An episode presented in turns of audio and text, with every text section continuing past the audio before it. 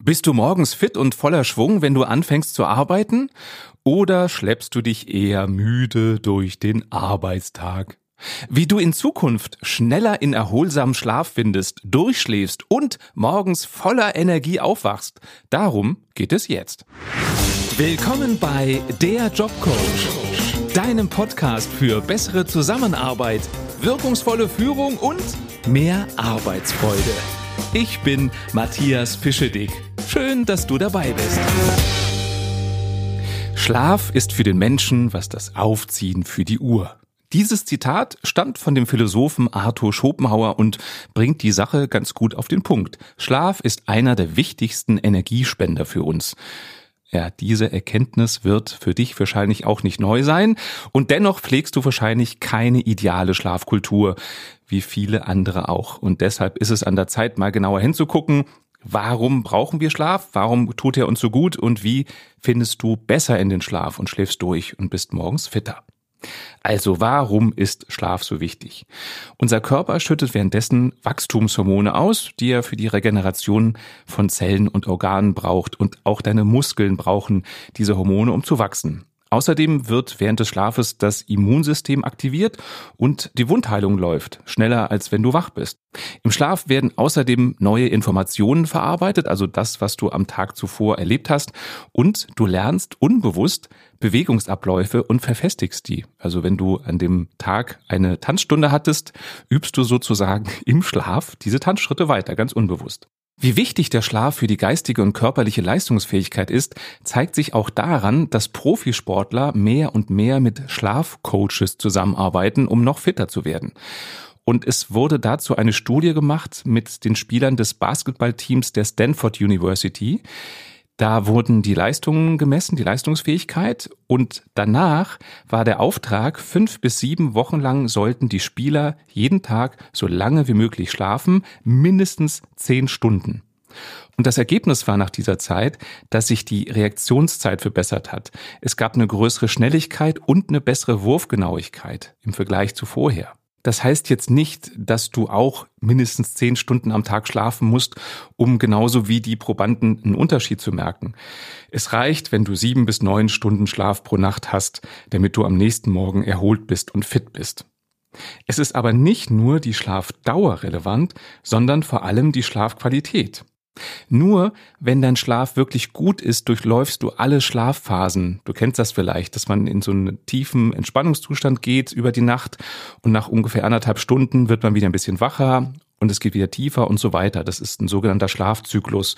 Dazu gehört auch der Tiefschlaf, wo du extrem entspannst. Die REM-Phasen, also REM steht für Rapid Eye Movement, das ist die Zeit, in der du träumst und das sieht man daran, dass die Augen sich unter den geschlossenen Augenlidern bewegen und in dieser REM-Phase verarbeitest du viele Erlebnisse des Tages. Also wichtig ist, dass du immer durch diese Phasen kommst. Nur dann ist der Schlaf erholsam. Und damit du auch diese nötige Schlafqualität erreichst, auch wenn du vielleicht viel unterwegs bist und viel um die Ohren hast, da helfen Schlafrituale. Ich stell dir mal die meiner Meinung nach acht wichtigsten Schlafrituale vor. Ritual 1. Feste Schlafenszeiten. Es fällt dir leichter einzuschlafen, wenn du jeden Tag zur gleichen Zeit ins Bett gehst und auch jeden Tag zur gleichen Zeit aufstehst. Also erklär zum Beispiel 22.30 Uhr zu deiner täglichen Schlafenszeit und lass den Wecker am nächsten Morgen immer um 6.30 Uhr klingeln. Durch den festen Rhythmus pendelt sich auch dein Hormonhaushalt ein und du wirst nach kurzer Eingewöhnungszeit von ganz alleine um 22.30 Uhr müde. Natürlich kannst du am Wochenende länger aufbleiben und musst auch nicht so früh aufstehen wie unter der Woche. Versuch aber am Wochenende auch nicht allzu sehr von der Zeit abzuweichen, an der du in der Woche schlafen gehst und aufstehst. Ich weiß, das ist nicht unbedingt toll, so einen festen Rhythmus zu haben, also erstmal der Gedanke, ich muss mich danach richten, aber du wirst sehen, du hast einen viel höheren Energielevel und eine gesteigerte Lebensqualität, wenn du das durchziehst. Schlafritual 2 leicht essen und trinken. Eine fette Schweinshaxe kurz vorm zu Bett gehen ist eine sichere Methode, damit du schlecht schläfst. Experten sagen deshalb, besonders fette und scharfe Speisen, Hülsenfrüchte und Kohl solltest du maximal vier Stunden vor deiner Schlafenszeit noch zu dir nehmen, danach nicht mehr. Grundsätzlich gilt in Bezug auf Essen, gib deinem Körper Zeit für die Verdauung, bevor du schlafen gehst. In der Regel reicht eine Stunde zum Verdauen, wenn du leichtes Essen zu dir nimmst. Also zum Beispiel mageres Fleisch, Fisch, Weißbrot, Nudeln, Kartoffeln, Obst oder fettarme Milchprodukte. Milchprodukte enthalten außerdem die schlaffördernde Aminosäure Tryptophan und auch Vitamin B6 hilft dir leichter in den Schlaf zu finden und das findest du unter anderem in Bananen und in vielen Blattsalaten. Vielleicht denkst du jetzt, ja, dann esse ich doch einfach abends gar nichts mehr, dann kann ich ja noch besser einschlafen. Schlau gedacht, aber da kann der Schuss nach hinten losgehen, denn wenn du mit Hungergefühl ins Bett gehst, kann es sein, dass du nachts wach wirst und dann doch noch mal aufstehst und dann zum Kühlschrank schleichst und doch noch was isst und danach wirst du in jedem Fall nicht wieder direkt einschlafen und auch nicht gut schlafen. Deswegen iss auf jeden Fall noch was abends, bevor du ins Bett gehst. Zu den weit verbreiteten Irrtümern gehört auch, dass Alkohol den Schlaf fördert. Also was stimmt ist, nach einem Gläschen Bier oder Wein schläfst du besser ein. Das reimt sich sogar. Allerdings stört der nächtliche Abbau des Alkohols den Ablauf deiner Schlafphasen. Und das verhindert, dass du dich wirklich erholst, weil dein Körper immer noch aktiv ist, um eben den Alkohol zu verstoffwechseln. Und außerdem sorgt der Alkoholabbau dafür, dass du wirre Träume hast, weil dein System ein bisschen irritiert ist und du fängst an zu schwitzen. Und auch das ist nicht gesund. Und außerdem, wenn du zu viel trinkst, drückt nachts die Blase und die wird dich dann dazu zwingen, aufzustehen, um dich zu erleichtern.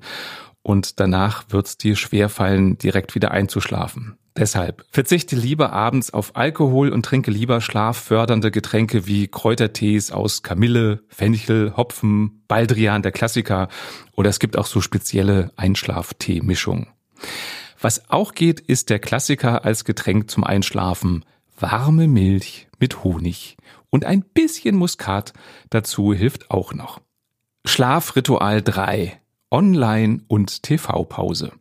Wenn du bis kurz vor dem Schlafengehen fernsiehst oder auf deinem Handy im Internet surfst und dir mit Freunden schreibst, dann macht dir das das Einschlafen schwer. Dadurch, dass dein Gehirn bis zum letzten Moment mit diesen neuen Impulsen und Inhalten befasst ist, kommt dein Geist nicht zur Ruhe. Du grübelst noch, was hat der Freund gerade geschrieben, die Freundin, was habe ich im Fernsehen gesehen.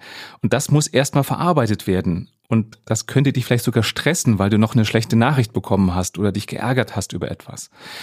Deswegen ist mein Tipp, schalte mindestens eine halbe Stunde, besser noch eine Stunde, bevor du ins Bett gehst, deine Glotze, das Handy, den Laptop und so weiter aus. Am besten solltest du auch keine elektronischen Geräte im Schlafzimmer haben, um ganz klar eine psychologische Trennung herzustellen. Das Schlafzimmer ist nur zur Entspannung da, Entertainment und Arbeit finden woanders statt. Also wenn du dein Handy in der Hand hältst, während du ins Bett gehst und es dann erst ausschaltest und auf den Nachttisch legst, wirst du nicht direkt einschlafen können. Vielleicht denkst du jetzt, aber was soll ich denn die Stunde machen, bis ich schlafen gehe, wenn ich nicht surfen darf und nicht ferngucken darf? Was ginge wäre? Lesen. Laut einer Studie der Uni Essex von 2009 können schon sechs Minuten Lesen pro Tag dein Stresslevel um bis zu 68 Prozent verringern. Lesen entspannt und entschleunigt. Und wenn du das im Bett machst, und das darfst du im Bett machen, lesen und entschleunigen, dann wirst du leichter einschlafen. Und wenn du keine Lust auf Lesen hast, kannst du natürlich auch Musik hören oder ein bisschen meditieren. Was du noch alles machen kannst, außer lesen und Musik hören, bevor du ins Bett gehst, darum dreht es sich bei den nächsten drei Einschlafritualen. Schlafritual 4, leichte Bewegung. Ein kleiner Abendspaziergang, Dehnübungen, Yoga, all das sind gute Ideen, damit du deinen Körper ein wenig entspannen kannst, denn durch die Bewegung werden die letzten Stresshormone des Tages noch abgebaut und dein Körper lockert und entspannt sich. Wichtig ist bei all dieser körperlichen Ertüchtigung nur, dass sie dich nicht zu sehr anstrengt. Also geh nicht ins Fitnessstudio und pump noch bis eine halbe Stunde vor Schlafenszeit irgendwelche Gewichte, sondern lass es eher locker und leicht angehen. Schlafritual Nummer 5. Den Tag Revue passieren lassen. Damit nicht nur dein Körper, sondern auch dein Geist zur Ruhe kommen kann und du nicht im Bett wach liegst und grübelst, ist es gut, wenn du vor dem Schlafengehen aktiv deinen Tag Revue passieren lässt. Dazu kannst du deiner Partnerin oder deinem Partner davon erzählen, was du so alles erlebt hast den Tag über, was dich beschäftigt hat. Oder kannst dazu vielleicht mit einem Freund oder einer Freundin telefonieren. Oder du setzt dich einfach nur entspannt hin und gehst den Tag in Gedanken noch einmal durch. Durch diese bewusste Reflexion entlastest du deine Psyche, weil du die Verarbeitung, die geistige Verarbeitung deines Tages steuerst und aktiv anregst. Schlafritual Nummer 6, To-Do für morgen schreiben. Du kennst das wahrscheinlich auch. Kaum liegst du im Bett, fällt dir ein, was du morgen alles noch unbedingt erledigen musst. Und damit dir das nicht passiert und du immer wieder aufstehst, schreib doch vorher auf, was deine To-Dos für den nächsten Tag sind. Mach am besten gleich auch ein Ranking von wichtig nach unwichtig. Dass das wirklich funktioniert, dass dich das entlastet, wenn du abends schon die To-Do-Liste machst, hat eine Studie der Baylor University bewiesen. Probanden, die vor dem Schlafengehen eine To-Do-Liste für den nächsten Tag geschrieben haben, konnten schneller einschlafen. Schlafritual Nummer 7. Gutes Schlafklima. Dreh die Heizung im Schlafzimmer runter und lüfte 15 Minuten vor dem Zubettgehen gut durch oder schlaf am besten mit offenem Fenster. Der höhere Sauerstoffgehalt der Luft und die reduzierte Raumtemperatur sorgen dafür, dass du ein ideales Schlafklima hast. Experten sagen 16 bis 18 Grad, das ist die optimale Temperatur im Schlafzimmer. Der Grund, Während des Schlafens sinkt die Körpertemperatur leicht ab, also dein System fährt im wahrsten Sinne des Wortes runter.